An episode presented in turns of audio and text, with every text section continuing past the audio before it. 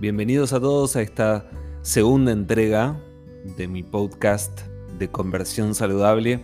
La palabra conversión, no sé, realmente me, generaba un poco de dudas al comienzo, porque yo decía, bueno, em, a ver, tenía que elegir un nombre para, mi podcast y, y pensaba, la palabra conversión suena algo como medio sectario, ¿no? Como medio elitista, pero no lo es. En realidad la palabra conversión tiene una...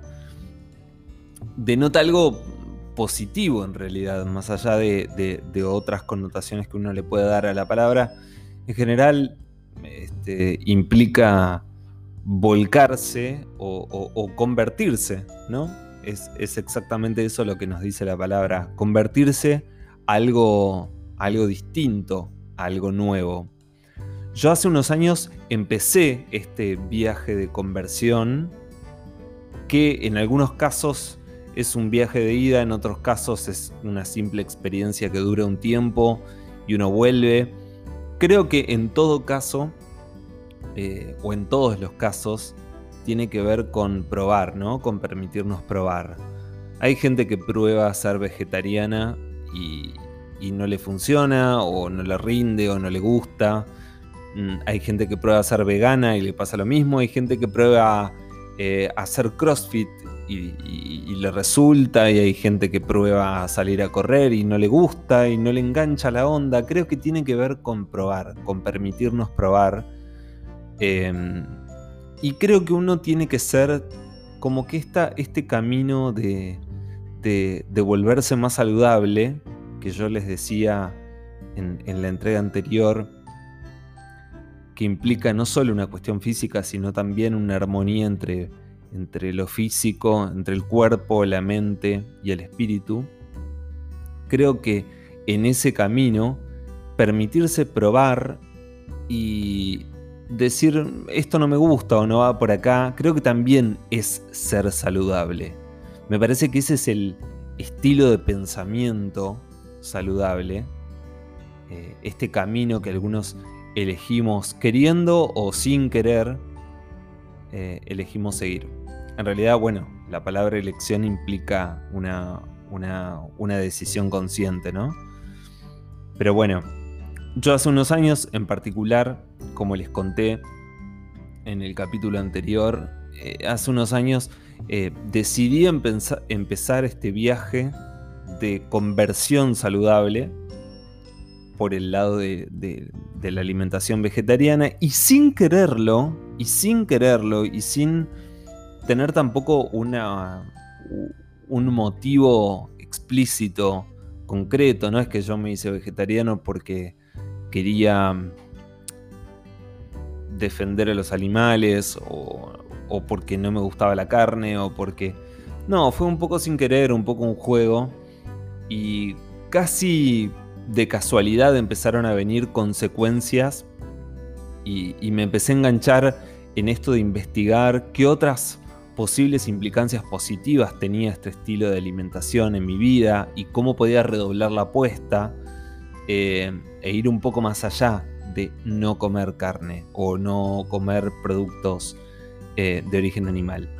Bueno, no quiero centrar este, este episodio o este programa en en el vegetarianismo, en realidad lo que quiero es un poco volver a esto del concepto de la conversión. Yo soy muy, estoy muy a favor de esto de, volverse consciente de, lo que uno quiere o, de aquello en lo que uno quiere convertirse, ¿no? Creo que en este camino de convertirse a lo saludable, más allá de la alimentación, como les digo siempre, creo que también tenemos que pensar en qué estilo de gente es la que queremos a nuestro alrededor. Em, yo sé que muchas veces uno no, no hace una elección tan microscópica o tan exhaustiva de la gente de, la que quiere rodearse. Obviamente vos empezás la facultad y tenés afinidad o tenés química con una persona y, y te empezás a frecuentar con esa persona y puede que sea una persona positiva para tu vida o puede que con los años descubras que es una persona tóxica y que te hace mal. Eh, como yo les decía en, el piloto, en, el primer programa este, de este podcast, les decía que yo no soy un especialista, estoy un poco descubriendo o haciendo consciente todo este camino de la conversión saludable. Y en ese volver consciente todo ese proceso, me puse a pensar en algunas personas que aparecieron y desaparecieron de mi vida en estos 36 años que tengo y, y que muchas veces uno como que reniega de, de haberse separado de una persona o reniega o se pone triste o, recuerda desde un lugar melancólico, nostálgico. Em, eso no solo con las personas que como que se fueron de nuestra vida, sino también que uno muchas veces se pone a pensar en la gente que le gustaría que forme parte de su vida y que no logra que eso suceda.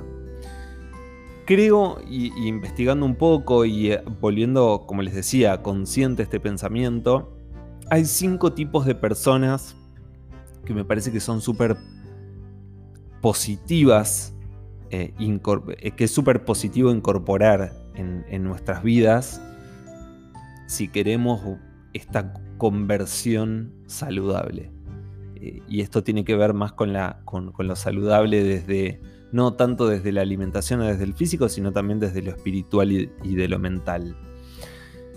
Hay cinco tipos. Están las personas que están inspiradas, que están inspiradas en algo, eh, no importa en qué, siempre y cuando sea algo positivo, algo que realmente suma, le suma a esa persona, le hace bien y nos suma a nosotros.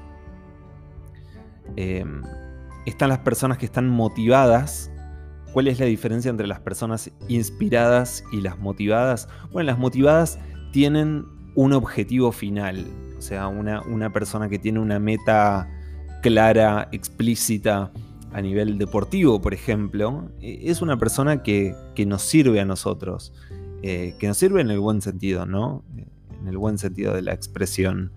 Digo, un deportista de alto rendimiento, por ejemplo, que tiene muy claro cuál es cuál es su motivación, cuál es su objetivo, su meta final. Toda esa motivación, la motivación implica un objetivo final, una meta final. Esa persona tiene muy claro cuál es su objetivo y me parece que eso es una buena influencia también para nosotros. La diferencia con la persona inspirada es que la persona inspirada no, no, la inspiración no tiene una meta, no tiene un objetivo final. La inspiración es una forma de vida, eh, pone más foco en el camino, en el, en el mientras tanto, en el medio. El tercer tipo de personas con las que deberíamos rodearnos si queremos una conversión saludable desde lo espiritual y desde lo mental es gente con la mente abierta. Eh, en lo personal, yo em, trato todo el tiempo de obviamente no soy perfecto, todo el tiempo me, encuentro en una situación donde tengo que juzgar, juzgarme a mí mismo, donde tengo que, eh, donde me encuentro la necesidad de vencer un prejuicio previo, pero em, cuando encuentro una persona que rompe un poco con el molde o con los estándares preestablecidos, o con todo aquello que yo he ido construyendo por mis influencias, por lo que se me enseñó por lo que me enseñaron en mi casa, por lo que me enseñaron en el colegio, em, por lo que aprendí de mis entornos en mi infancia.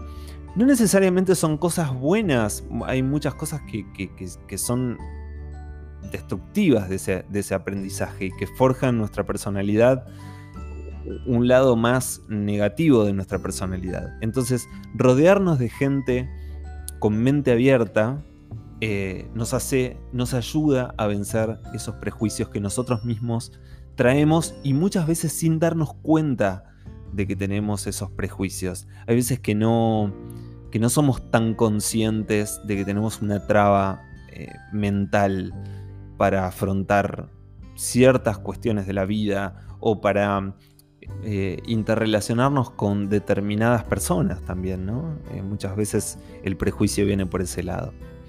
El cuarto tipo de personas de las que deberíamos rodearnos es de gente apasionada. Esta gente apasionada tiene algo en común con, lo, con el primer grupo, con, con la gente que está inspirada. La gente apasionada es gente que está muy bien focalizada, muy en eje, tal vez no tiene una meta final como los motivados, pero sí tiene muy claro que, tiene, que, vive con, que vive con una pasión, con una o con varias pasiones.